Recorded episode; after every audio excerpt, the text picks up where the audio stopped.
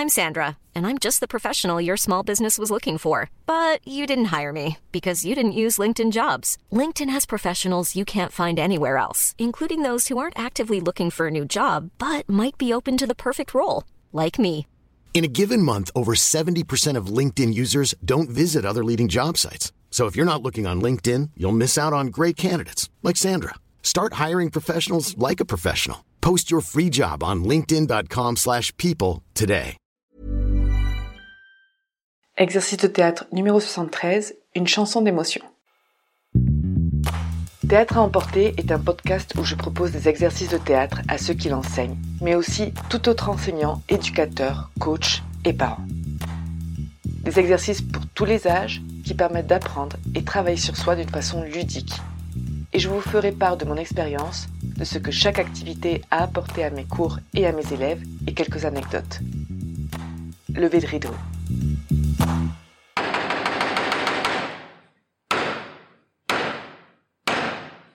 Bonjour, pour cet exercice, nous allons avoir besoin de minimum une personne.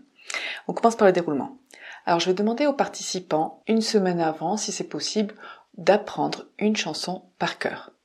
Pour cet exercice, je vais demander à un participant, ils vont aller un par un sur scène, de monter sur scène et de me chanter cette chanson qu'ils ont appris par cœur. Au début, d'une façon neutre, et ensuite, en phase 2, il y aura sur des morceaux de papier des émotions comme par exemple joyeux, triste, peureux, déçu, frustré, donc une émotion par papier. Et pendant qu'il chantera cette chanson, je lui indiquerai l'émotion avec laquelle il devra la chanter.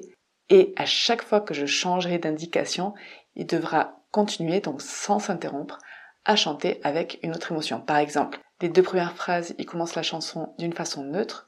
Au bout de deux phrases, je lui montre par exemple le papier qui dit triste et il continue d'une façon triste. Puis ensuite, au bout de deux, trois phrases, je lui montre un autre papier qui dit par exemple frustré et il continue de façon frustrée et ainsi de suite jusqu'à terminer la chanson. Alors, il peut y avoir une quantité diverse d'émotions, il peut y en avoir une dizaine par exemple, ou cinq, ou quinze, ça, ça dépend vraiment de chacun. Une fois qu'il aura fini cette chanson, ce sera au tour d'un autre participant. Les variantes pour cet exercice. Alors, au lieu que ce soit des émotions, ça peut être des ambiances. Par exemple, euh, que la chanson soit dans l'ambiance Disney, ou mystérieux, ou comme dans un film de ninja, ou comme un chant religieux, etc. Ou ça peut être aussi comme variante que ce soit avec des personnages, que sur chaque papier il y ait un personnage connu de tous euh, qui peuvent interpréter. Par exemple, comme un bébé, ou comme Mickey, ou comme Louis XIV, ou comme Bart Simpson, ou comme un ado, ou comme Barry White, etc., etc.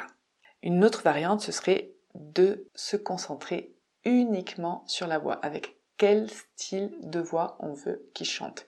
Aigu, grave, comme un canard, en bégayant, etc., etc. Les observations durant l'exercice. Alors, ils ont souvent de la peine à chanter face aux autres, ça c'est bien connu. Donc, le fait de le faire avec une certaine intention, avec une certaine émotion ou à travers un personnage, ça leur permet de se lâcher.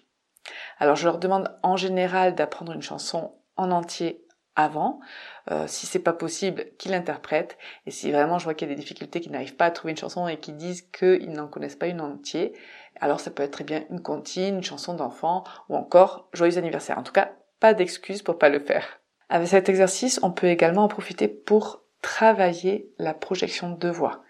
Comme ils doivent chanter, la voix va être en général un peu plus forte, donc on peut travailler la respiration et la projection de voix à travers cet exercice. Toujours avec le fait qu'il y ait une intention en plus, ça permet qu'ils se lâchent un peu plus. Alors quand je monte une pièce de théâtre, j'aime faire cet exercice justement avec les différents personnages. Donc je mets sur les papiers les différents personnages de cette pièce de théâtre et chacun devra à son style interpréter quelques parties de la chanson avec un des personnages de la pièce de théâtre. J'avoue que j'ai aussi utilisé cet exercice comme excuse pour savoir qui chantait bien, qui avait une bonne voix, qui chantait juste, pour si j'en avais besoin à un moment donné dans une pièce de théâtre ou pour autre chose. Alors les différentes émotions ou les différents personnages peuvent aussi très bien être écrits par avance par les participants.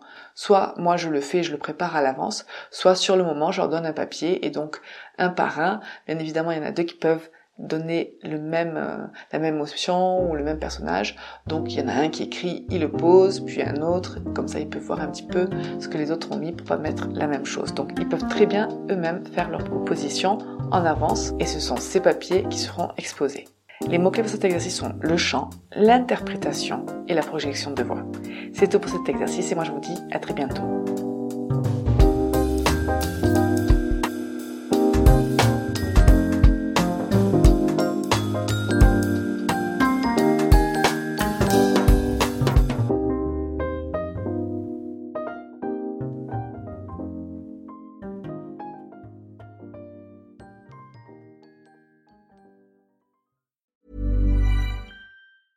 Hey, it's Paige DeSorbo from Giggly Squad. High quality fashion without the price tag. Say hello to Quince. I'm snagging high-end essentials like cozy cashmere sweaters, sleek leather jackets, fine jewelry, and so much more. With Quince being 50 to 80% less than similar brands. And they partner with factories that prioritize safe, ethical, and responsible manufacturing. I love that. Luxury quality within reach. Go to quince.com slash style to get free shipping and 365 day returns on your next order. Quince.com slash style.